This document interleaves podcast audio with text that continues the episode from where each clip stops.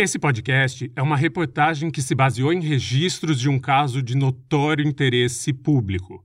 Procurou ouvir todos os envolvidos e deu espaço às versões dos que se manifestaram. Essa série não é uma investigação policial nem um processo judicial. A Folha condena qualquer tipo de agressão e perseguição contra as pessoas aqui retratadas.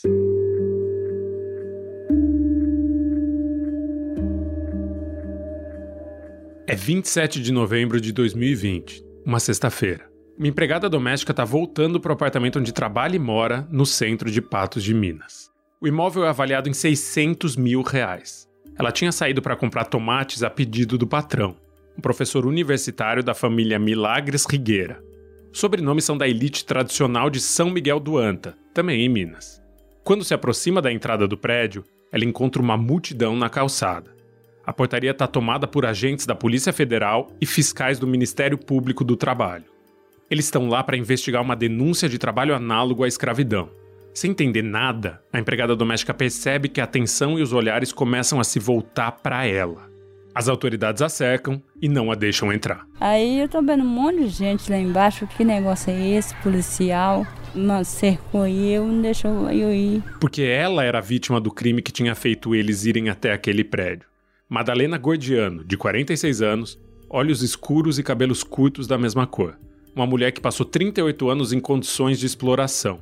Os agentes entram no apartamento de quatro quartos onde Madalena cuidava das tarefas domésticas todos os dias, a partir das 5 da manhã, sem receber por isso salário ou qualquer outro benefício trabalhista. Sem poder pegar um sabonete, shampoo ou papel higiênico da dispensa. Eu entrei com eles, pode entrar todo mundo. Entrei, toquei, toquei no telefone, a mulher estava viajando.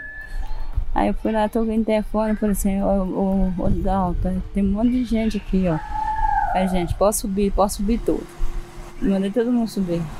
Ele levou susto. O Dalton de quem ela tá falando aqui é Dalton César Milagres Rigueira, o homem que ela chamava de patrão e que explorava o trabalho dela num apartamento de quatro quartos mas Madalena dormia em um quinto, um quartinho de paredes brancas sem qualquer decoração, com espaço suficiente para uma cama de solteiro e um guarda-roupa pequeno, sem janela, um tradicional quarto de empregado. Madalena também não tinha permissão para sair de casa quando quisesse, muito menos para visitar familiares e ter amigos. Ouvia xingamentos com frequência.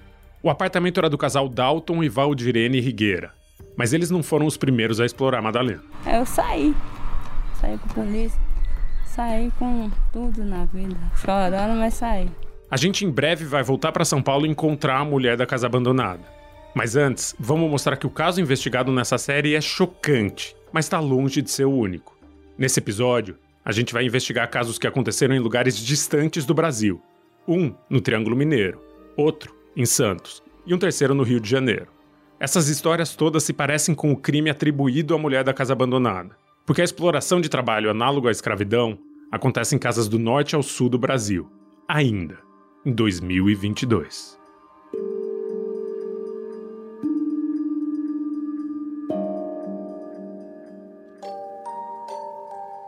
Eu sou Chico Felite e esse é o quinto episódio de A Mulher da Casa Abandonada, um podcast da Folha que investiga a figura misteriosa que mora numa mansão em Pandarecos, em um dos bairros mais ricos de São Paulo uma mulher que se esconde atrás de uma camada de pomada branca, mas que toda a vizinhança sabe quem é. Margarida Bonetti, a brasileira que fugiu de um julgamento no qual era acusada de explorar, agredir e negar auxílio médico a uma empregada doméstica que ela levou aos Estados Unidos. Quinto episódio. Outras tantas mulheres. Estamos em Minas Gerais, Pode ser que o nome de Madalena soe familiar.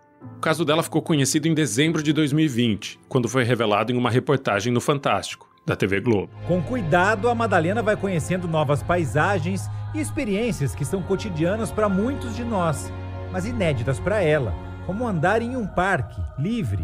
Madalena Gordiano passou os últimos 38 anos sem poder comandar a própria vida. A história mexeu com o país inteiro e Madalena virou um símbolo de liberdade. Até hoje, um ano e meio depois da notícia ser destaque, ela é reconhecida na rua. Aí eu tava lá no Brasil, o ciclista, de, ciclista de bicicleta passou assim, ei Madalena, liberdade, Madalena. Se você viu a reportagem ou as outras matérias que saíram sobre o assunto, vai se lembrar que Madalena não viveu a vida inteira no apartamento de onde foi resgatada em Patos de Minas. E que Dalton e Valdirene não foram os primeiros a reduzi-la à situação de trabalho análogo ao de escravo. Tudo começou quando Madalena tinha 8 anos e, perdida de fome, bateu na porta de uma casa de uma mulher em São Miguel do Anta para pedir um pedaço de pão. Essa mulher era a mãe de Dalton, Maria das Graças Milagres Rigueira, uma professora. Em vez de apenas dar comida para Madalena menina, Maria das Graças, que era branca, se ofereceu para adotá-la. E a intenção não era altruísta. Na verdade, não tinha nada de caridoso naquele ato. A proposta era, antes de tudo, uma condição. Maria das Graças só daria comida à criança se ela fosse morar na casa dela e se pudesse adotá-la. Era um acordo de trabalho oculto. Nas letras pequenininhas do contrato invisível, estava a descrição do papel a ser cumprido pela criança naquela casa. A mãe de Madalena, vulnerável e com outros oito filhos para cuidar, foi convencida a entregar a filha para Maria das Graças e Vania Rigueira, o marido dela. Aí eu fui lá para morar com ela. Ele chamou para trabalhar. Por lá eu fiquei. A partir desse momento, a menina de oito anos deixou de ser criança. A adoção prometida não foi mais longe do que uma jogada de marketing, e logo depois de se mudar para a casa de Maria das Graças, Madalena começou a ter que cuidar de todos os serviços domésticos. A família Milagres Rigueira também atirou da escola e Madalena passou as próximas quase quatro décadas com o direito de estudar negado e sem acesso a qualquer tipo de informação. Trabalhava o dia inteiro. O dia inteiro. Só trabalhava. Essa voz que a gente ouviu junto com a da Madalena é da Beatriz Trevisan, que é produtora dessa série e foi até Uberaba para se encontrar com ela. É em Uberaba que Madalena mora atualmente, mas a gente vai chegar no presente dela daqui a pouquinho. A Beatriz conversou com a Madalena num sábado à tarde em um parque. Então os gritos que você vai ouvir no fundo são crianças se divertindo num balanço. Madalena só trabalhava. Ela não conversava com pessoas de fora da família. Tanto que não fez nenhuma amizade durante quatro décadas. Vivia reclusa. A vida inteira a senhora nunca teve amigos, assim, não, nada? não, não deixava ter Não amigo, deixava? não. Uhum. Não deixava. A senhora não podia conversar com ninguém? Não, Era só dentro de casa? dentro de casa. Ela proibia conversar com os outros. É difícil conceber como é viver dos 8 aos 46 anos sem autorização para conversar com outra pessoa. Quando eu conheci ela e eu tentava absorver alguma coisa sobre a história dela, né? Até para questão assim do trabalho mesmo. Ela só respondia sim ou não. Mal conversava com a gente, muito pouco. Essa é a Thaís Teófilo, conselheira tutelar que acolheu a Madalena na época em que o caso dela foi descoberto. Uma mulher de cabelo nos ombros e de sorriso fácil. É com Thaís que Madalena mora em Uberaba, desde dezembro de 2020. Além da jornada exaustiva de trabalho e da não remuneração, uma empregada doméstica resgatada de situações de exploração extrema também costuma ouvir xingamentos e ordens de trabalho em tons agressivos. O tempo todo xingando a gente e mandando a gente fazer as coisas o dia inteiro, sem parar.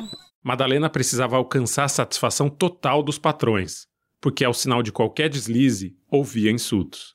Era como se estivesse sendo observada e julgada 24 horas por dia. Faz isso, faz isso, eu não fizer direito, achava ruim. Agressões verbais eram as mais comuns, mas não as únicas.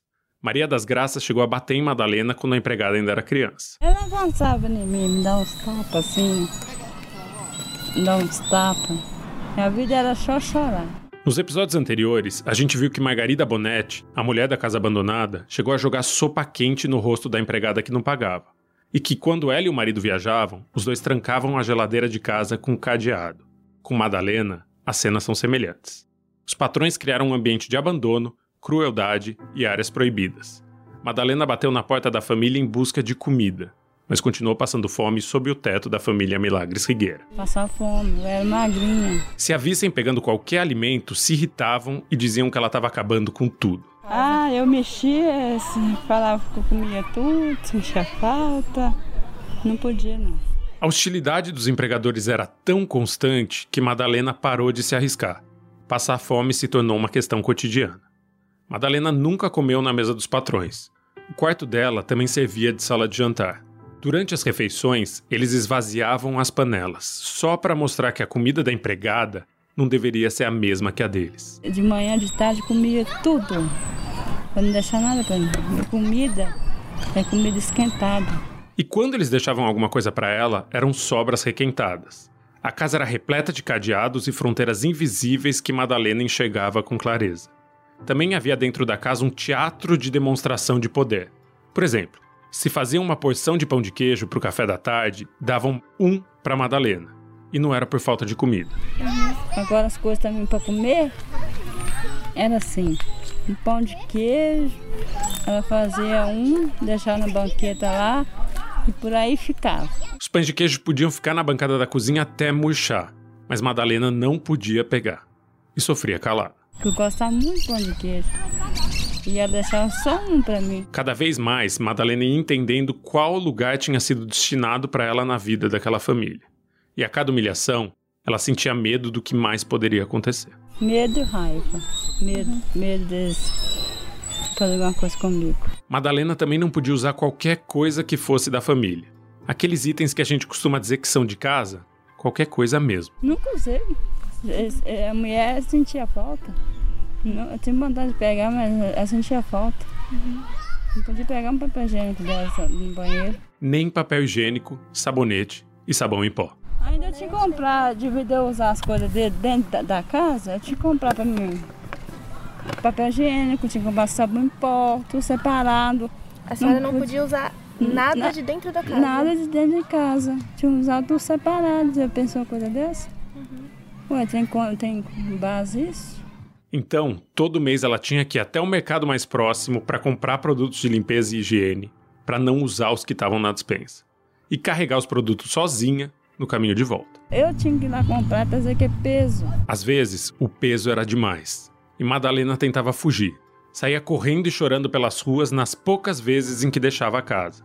Queria ir embora, mas Maria das Graças não deixava. Eu descia para baixo chorando, querendo ir embora, ela ia uma confusão, buscava. A patroa ia atrás de Madalena e a trazia de volta, entre gritos e lágrimas da empregada. Você tá passando vergonha meio dos outros, mas de tanta raiva que ela fazia dentro de casa, aí eu comecei a chorar. Madalena foi privada de informação por quase quatro décadas. Não tinha contato com ninguém de fora da casa, mas sabia que tinha alguma coisa errada acontecendo ali. Não, achava que tinha alguma coisa acontecendo, né? Ela podia não conhecer o nome que resumia todas as violências que sofria, mas sabia que tinha alguma coisa errada com o jeito que a obrigavam a viver. As trabalhadoras domésticas, elas têm uma noção de que elas estão sendo constrangidas em relação às suas possibilidades de vida, né? Elas vivenciam uma situação de trabalho permanente, elas não conseguem sair daquele local, elas não têm possibilidade de definir os rumos que elas querem ter para suas vidas, né? E a vida se resume a uma vida de trabalho. Essa voz que a gente ouviu é da Luana Simões Pinheiro, que trabalha com gênero e raça no Instituto de Pesquisa Econômica Aplicada, o IPEA. A vida delas se resume a oferecer um trabalho para aquela família onde elas estão ocupadas, numa relação que é muito além de uma relação de trabalho, né? Porque você não tem ali, de fato, um vínculo trabalhista, né? Você tem um vínculo de exploração da vida, do corpo, né? Da história daquela mulher.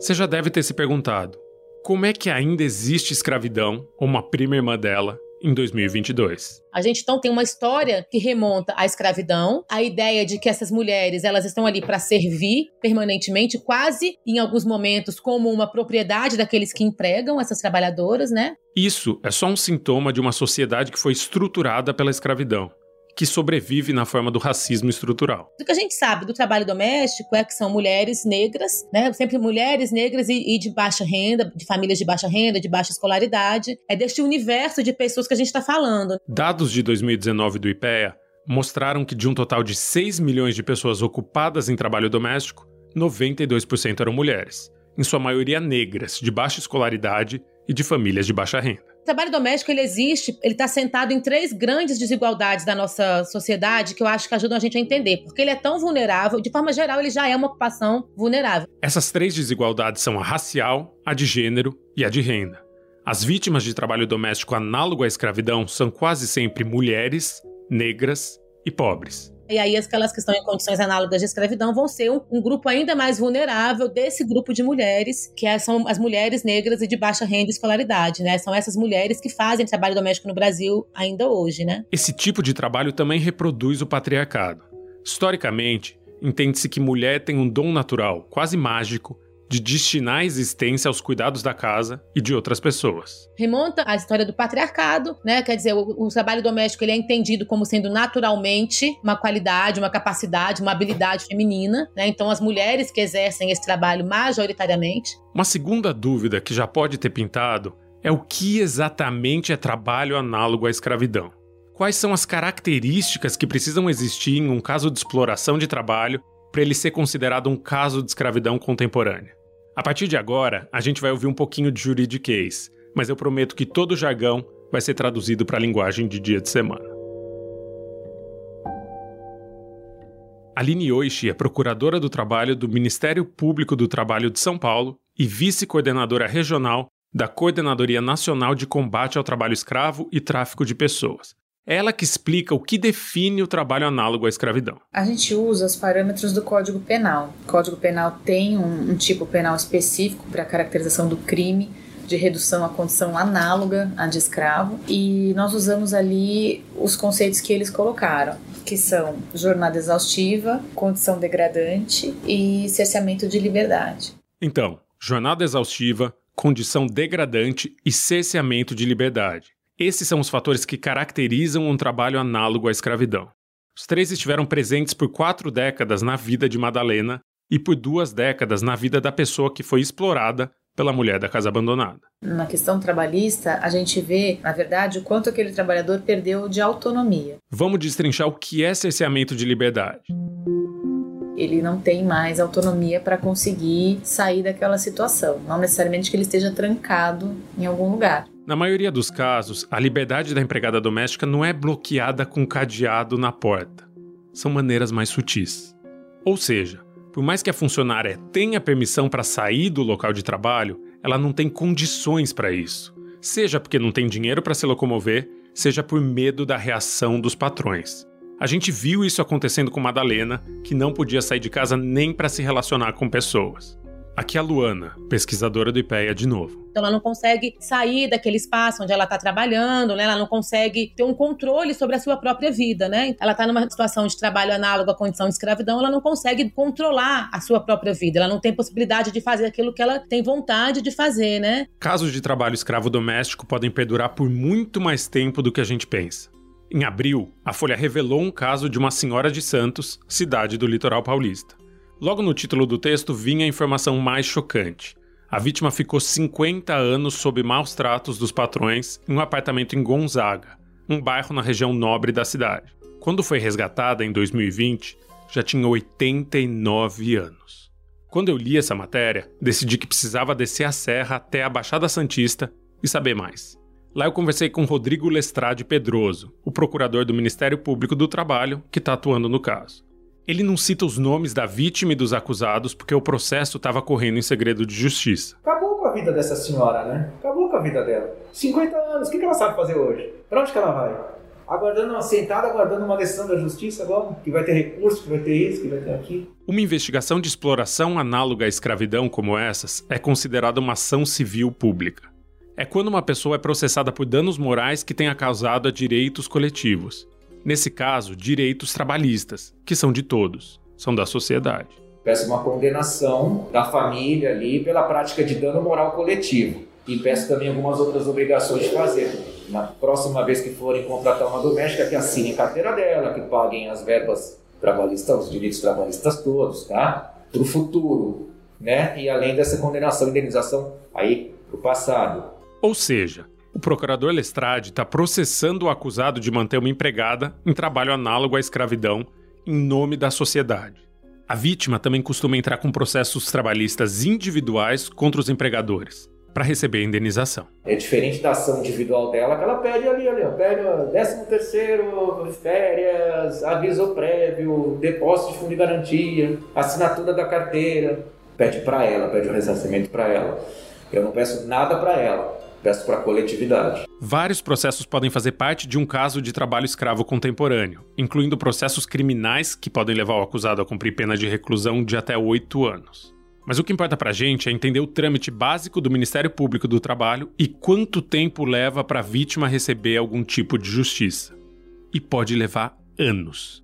Geralmente são cerca de três anos, mas pode durar mais. E tende a durar mais Porque apesar de ser um crime contra a humanidade, o trâmite do processo não tem nenhuma particularidade que o diferencie de uma ação comum. Resumindo, é uma ação civil pública como qualquer outra, em que cabem recursos, que entra na fila da justiça brasileira e anda no ritmo dela. Em tese, cabem dois recursos, né? Depois da sentença, cabem dois. O primeiro recurso depois da sentença é no Tribunal Regional do Trabalho. Depois do julgamento desse recurso, cabe ainda um segundo recurso. E depois, em tese, pode caber um recurso para Brasília, para o TST, Tribunal Superior do Trabalho. Nesse caminho longo de recursos e julgamentos, o tempo vai passando e a vítima pode continuar sem o acolhimento de que precisa. O promotor diz ficar aflito com o caso da mulher de quase 90 anos. Aflito de que ela não vá ver a justiça ser feita. E contando com o tempo também, daqui a pouco essa senhora morre, vai falecer, já tem 89 anos. Uma semana depois que eu fui até Santos e conversei com o procurador do MPT, o caso apareceu em uma reportagem do Fantástico, que revelou o nome das pessoas envolvidas. A vítima é de novo uma mulher negra. E a pessoa que explorava o trabalho dela é uma mulher branca de 93 anos. A empregada também sofria agressões verbais e físicas de Nilce e de Rosana Fernandes Simão, filha dela, até que uma vizinha resolveu denunciar os abusos. Zilmara decidiu gravar e denunciar. O áudio tem muito som ambiente. Eu não vou isso, mas só, só, só O estado em que os auditores do trabalho encontraram a empregada cumpria todos os parâmetros do Código Penal para trabalho escravo. As agressões também seguiam o mesmo padrão que a gente já conhece: trabalho não remunerado, agressões verbais e físicas, humilhação, proibição de sair de casa para fazer o que quisesse, contato zero com familiares e pessoas que não fossem os empregadores. A funcionária vivia tão reclusa que a família dela acreditava que ela já tinha morrido.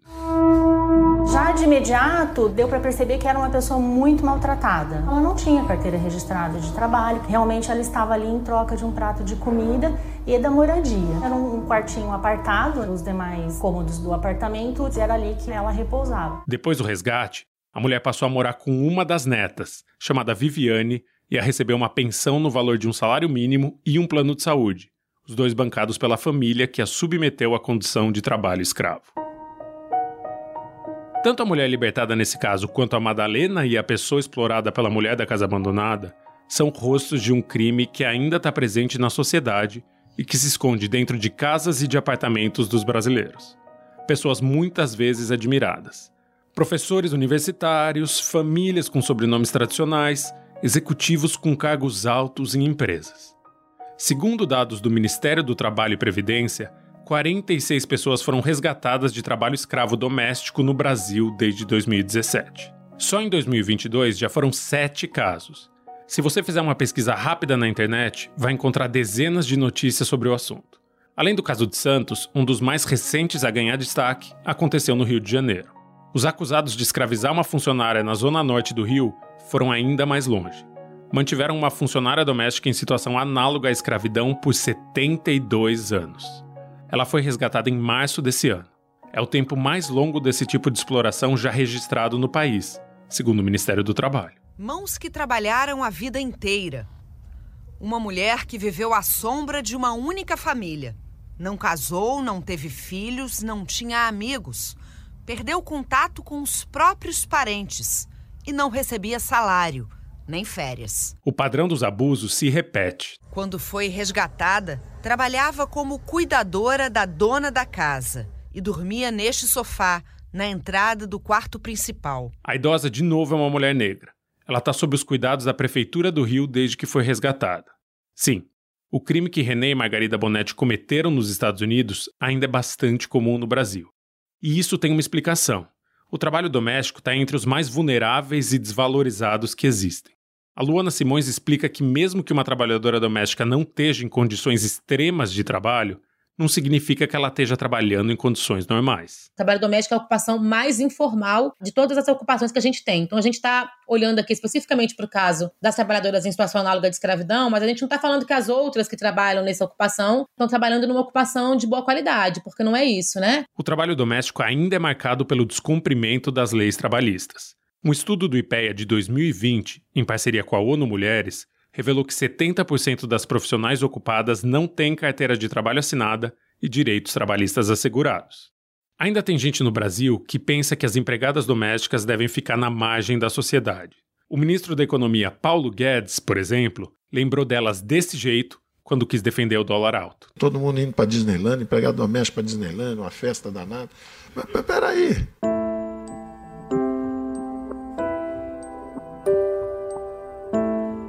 Depois de passar por Santos e Rio de Janeiro, agora a gente volta para Minas Gerais. Era como se Madalena tivesse perdido a natureza humana e virado uma coisa sem voz e sem sentimento. Em 2001, Maria das Graças e o filho dela, Dalton Rigueira, arranjaram um casamento entre Madalena e um tio de Valdirene, esposa de Dalton. E porque de repente eles quiseram casar empregada com alguém da família, o tio de Valdirene era ex-combatente de guerra. Na época do casamento arranjado, Madalena tinha 27 anos e o futuro marido, Marino Lopes da Costa, 78 anos. Ele estava com a saúde debilitada e a família sabia disso. Mãe e filho estavam de olho na pensão que viria depois da morte do militar. Para convencer Madalena a assinar os papéis do casamento, disseram que toda a pensão ficaria com ela. Você receber seu dinheiro, eu não tinha dinheiro. Não era tudo para mim, eu casei. Eu, não, o homem já está doente na cadeira, eu não tinha relação, não tinha. Ele não conversava. Eu ficava sentadinha na cadeira no cantinho lá. Ela se casou com um homem que mal conhecia. Na verdade, Madalena mal podia chegar perto do marido. Valdirene, que era sobrinha dele, a repreendeu quando uma vez ela se aproximou de Marino para pegar na mão dele. E fez isso com falas racistas. Vai falar que ele não gosta de preto. Porque eu fui casar com ele que eu não gosto de preto. Madalena ficou viúva do casamento de papel depois de dois anos. E de fato passou a ter direito a duas pensões que somavam uma renda mensal de mais de 8 mil reais. Mas da mesma forma que o casamento, o direito dela à pensão também ficou só no papel. Passou para eles, um bocado para eles, e davam só um pouquinho para mim. O dinheiro era administrado por Maria das Graças e Dalton. Em depoimento ao Ministério Público do Trabalho, Madalena disse que recebia um valor entre 50 e 200 reais por mês. As investigações também revelaram que, além de ajudar a manter o estilo de vida da família, a pensão foi usada para pagar a faculdade de medicina de outra filha de Maria das Graças. Madalena viveu por 24 anos em condições análogas a de trabalho escravo na casa de Maria das Graças e Vania Rigueira. Até que em 2006, a patroa deu Madalena para o filho Dalton. Sim, ela deu uma pessoa, como se dá um objeto. E os maus tratos foram junto, continuaram na casa de Dalton e de Valdirene. A vida de Madalena era obrigada a caber num quarto de empregada. Nessa nova casa, ela foi explorada por 14 anos. Um dia, ela decidiu escrever bilhetinhos e passá-los por debaixo da porta dos vizinhos. As letras e frases eram um pouco confusas de quem tinha passado 38 anos sem estudo. Pediu um pouco de dinheiro, de 5 a 10 reais, para comprar comida, produtos básicos de higiene, sabonete, remédio e passagens de ônibus. Mim no postinho, pedindo 5 reais para me tratar de saúde. Pegar um, um ônibus, quando não tinha um. Acabava tudo meu dinheiro. Não tinha dinheiro para pagar nada. Eu, eu, comprava as coisas assim na rua e ficava devendo. Roupa, pedindo pão, pedindo as coisas para comer. Não tinha nada, pedindo 5 reais, 10, 15. A intenção de Madalena não era denunciar o crime. O único objetivo dela era ajuda para manter a sobrevivência. A senhora não imaginava? Não, não imaginava que era de denúncia, não. Não imaginava? Não. Uhum. Eu dava falava com ela para não falar nada. Ela, inclusive, tinha medo de ser descoberta. Para evitar que isso acontecesse, escrevia e passava os bilhetes por baixo da porta dos vizinhos enquanto os patrões ainda estavam dormindo. E ele estava dormindo, eu escrevia de manhã, pedindo as coisas. Os moradores do prédio, na região central de Patos de Minas, se espantaram com o teor dos bilhetes. Por que a empregada doméstica de uma família de classe média alta estava pedindo cinco reais para comprar sabonete? Suspeitando do que poderia estar acontecendo com Madalena, os vizinhos denunciaram a situação ao Ministério Público do Trabalho. Da denúncia veio o resgate. Madalena Gordiano viveu nessas condições no apartamento de Dalton e Valdirene até a última sexta-feira de novembro de 2020. Dia em que saiu de casa para comprar frutas e legumes e deu de cara com a liberdade. Ela tinha 46 anos. Em depoimento ao Ministério Público do Trabalho, Dalton se defendeu afirmando que não considerava Madalena uma empregada doméstica, mas sim uma pessoa da família. Em depoimento, Dalton Rigueira afirmou que Madalena se recusou a ocupar um quarto maior no apartamento. O professor também afirmou que foi ela que quis parar de estudar e que ele não a incentivava a continuar com os estudos porque não acreditava que ela se beneficiaria.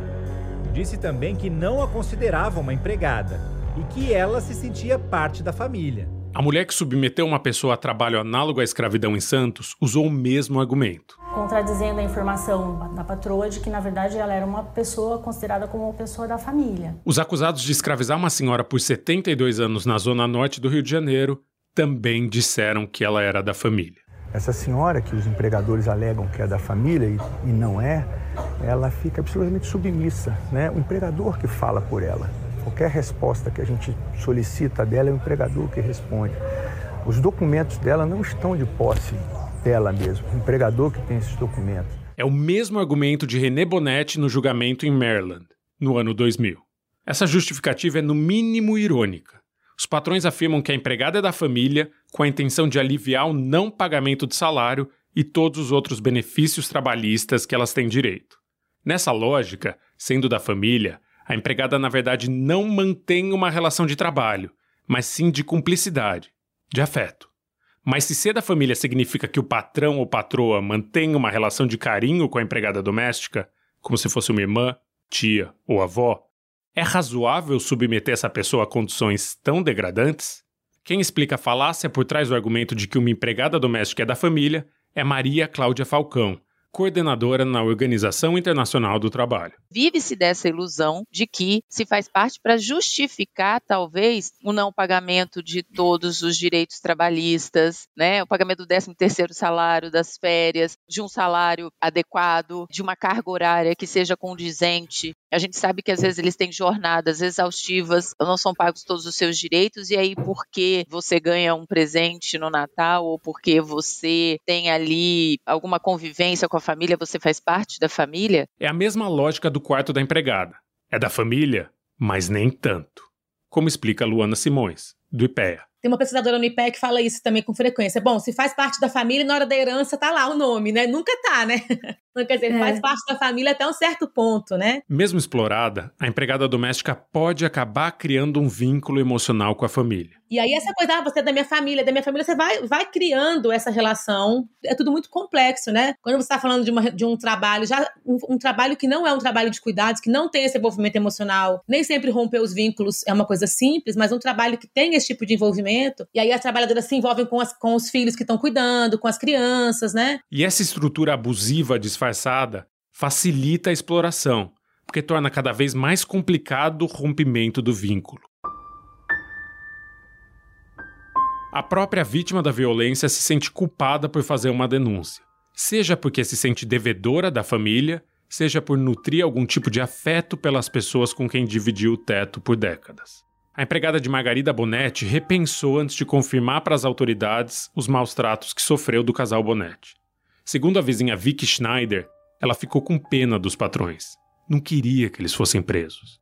O laço emocional que a empregada doméstica cria com os donos da casa é um dos obstáculos à denúncia. Não é por acaso que a descoberta do trabalho análogo à escravidão em serviços domésticos ainda depende de pessoas não envolvidas diretamente no caso. É o que afirma a procuradora Aline hoje. Mas a gente atua, assim, basicamente por denúncias, né? Não tem um outro meio da gente conhecer uma situação se não for essa, a menos que outra instituição tenha estado nesse lugar, tenha presenciado uma situação e, e, e nos relate. Procuradores do trabalho dizem que o fato do crime acontecer dentro de uma propriedade privada dificulta a fiscalização, porque as autoridades só podem entrar na residência para apurar o que aconteceu ali com um mandado judicial e a partir de uma denúncia. E apesar das denúncias estarem aumentando, o número de casos conhecidos não chega nem perto da realidade. Primeiro, apartamentos, talvez você veja ali se a pessoa sai, se não sai, se ela, se ela tem fim de semana, se ela não tem, se ela dorme, se não dorme. E casa é mais difícil ainda, porque tem que conhecer muito da realidade ali, enfim. É difícil, é difícil você conhecer, numa cidade como São Paulo, a maioria das pessoas não conhece a vida dos seus vizinhos, né? E isso acaba gerando uma, uma subnotificação mesmo. A pesquisadora Luana diz que o argumento da inviolabilidade do ambiente privado não é suficiente para justificar a impossibilidade da fiscalização. Isso não pode ser a porta que se fecha para sempre, para qualquer coisa que acontece no domicílio estar tá ali dentro e é invisível aos olhos do Estado, né? Luana dá o exemplo da Lei Maria da Penha, que protege mulheres contra a violência doméstica e familiar. A lei abriu um novo caminho que mostra que a justiça pode e deve garantir a segurança de mulheres dentro do espaço domiciliar que nem tudo que acontece entre quatro paredes deve ficar assim. A Lei Maria da Penha mostrou pra gente que a inviolabilidade do lar é importante, porém ela não é absoluta, né? Então a gente já tem uma experiência no campo de gênero, no campo das políticas para as mulheres, mostrando que a gente tem, olha, é possível olhar para o espaço do domicílio e pensar que a gente tem como agir ali, porque ali dentro desse espaço ocorrem violências, ocorrem explorações, ocorrem mortes, né? Ocorrem situações como o trabalho análogo à escravidão, que a gente está falando de uma condição ultra degradante, né? E para essas mulheres a violência não acaba com o fim da exploração. Até hoje, Madalena tem medo de sofrer perseguições das pessoas que a escravizaram. Tem contato não, mas tem medo de eles ficarem me perseguindo, mas eu acho que não persegue não, certo? Persegue? A senhora tem medo? Eu tenho. Uma porta aberta, outra, outra porta aberta também. Lá não, tinha, lá não tem porta fechada. É assim que Madalena enxerga a vida dela hoje. Ela mora com Thaís Teófilo há cerca de um ano e meio, em Uberaba. Mas antes de ir para a casa da Thaís, ela foi encaminhada para um lar de acolhimento para mulheres viciadas em álcool e outras drogas, ou em situação de rua. O pessoal ia levar ela para a família dela, lá em São Miguel, e ela se recusou no resgate. E aí ela veio, acabou parando aqui em Uberaba, numa casa de acolhimento, e essa casa de acolhimento era para mulheres, né, com uso de álcool e outras drogas e moradoras de rua. Né? E aí a Madá não se adaptou lá porque não tinha nada a ver com o que ela estava habituada, né, ao redor e tal. Madalena não se adaptou à casa de acolhimento. Nesse período em que ela viveu no abrigo, foi construindo uma relação de cumplicidade com Thaís. E eu era assistente social da casa. Né? E aí ela foi passar o Natal comigo, Ano Novo, e aí a gente foi, nós fomos criando um vínculo de confiança, né? primeiramente, depois de afeto. Até que a dona da casa de acolhimento perguntou para Thaís se ela não poderia acolher Madalena. E ela disse que sim. É, minha companhia lá, lá em casa, né? Tem meu marido, tem minha filha, mas a gente passa mais, eu passo mais tempo junto com ela do que com eles. Thaís observa a Madalena se tornar uma presença inteira no mundo. Você pegar uma Madalena de final de novembro de 2020 e pegar a Madalena hoje. É outra pessoa, assim. E aos poucos, assim, em tão pouco tempo, ela já dá entrevistas, fala com quem quiser falar com ela, quer passear, quer curtir a vida, quer viajar. Madalena e Thaís fazem tudo juntas. Vamos para as festas juntas também. Aliás, no sábado de maio em que essa conversa foi gravada, as duas iam para um show de uma dupla sertaneja. A festa ia acontecer de noite, durante uma exposição pecuária. Um show para dezenas de milhares de pessoas. Depois de tanto tempo presa, ela quer aproveitar todos os lugares que não sabia que existiam. Quer ir, quer ir. Eu não levo não pra você ver. Nossa, amanhã fica emburrada.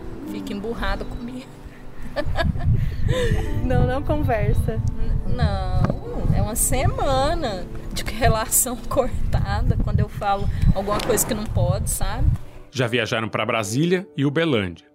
As duas também viajaram juntas para Madalena conhecer o mar, como ela mesma relembra. Eu senti um salgadinho na boca. e areia no pé também. Eu fundei meu pé lá, a areia fundou. E meu pé fundou na areia. Aí eu falei, nossa, tá me levou na areia. Me fiquei tontinha.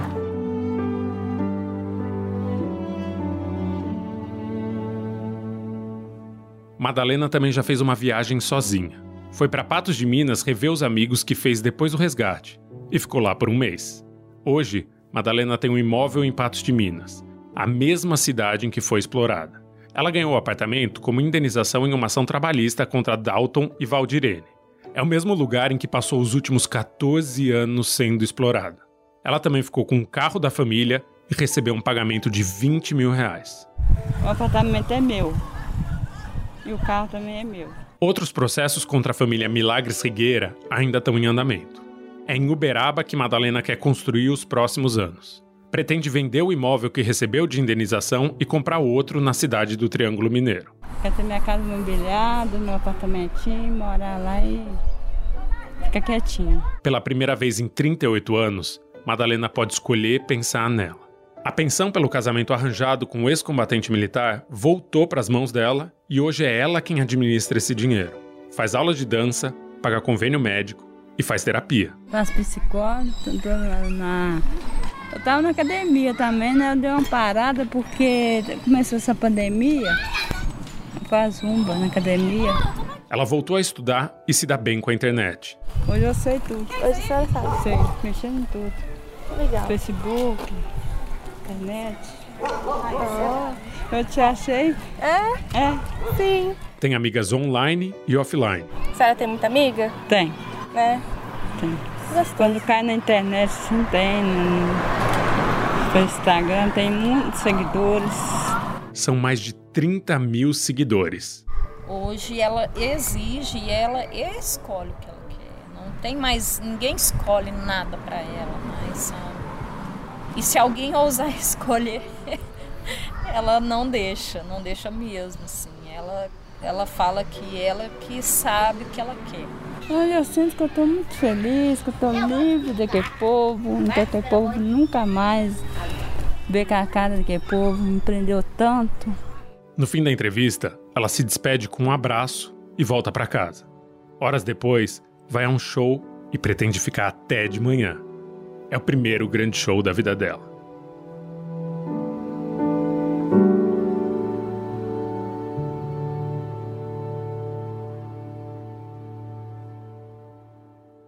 Se você sabe ou desconfia que uma pessoa tem seu trabalho explorado, denuncie. Dá para fazer uma denúncia anônima à Secretaria Especial da Previdência e Trabalho num site. É um formulário simples e rápido. Só precisa do endereço da ocorrência e de um relato breve do que está acontecendo.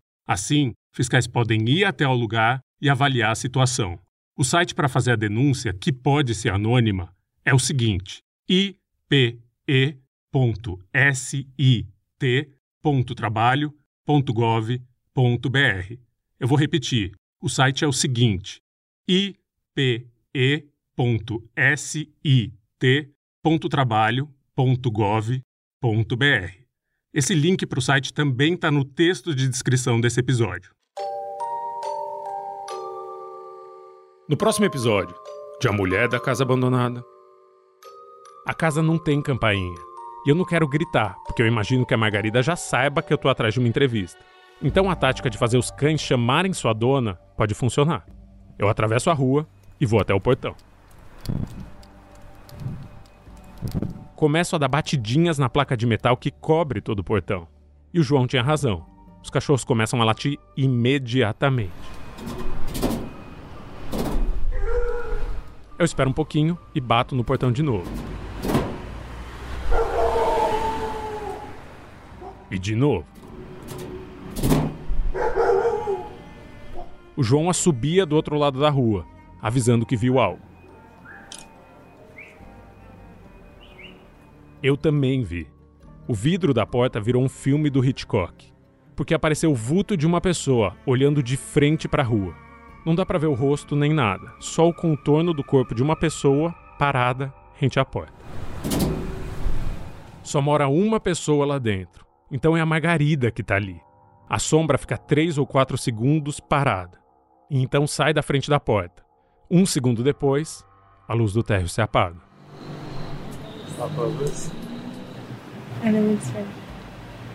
Vamos lá.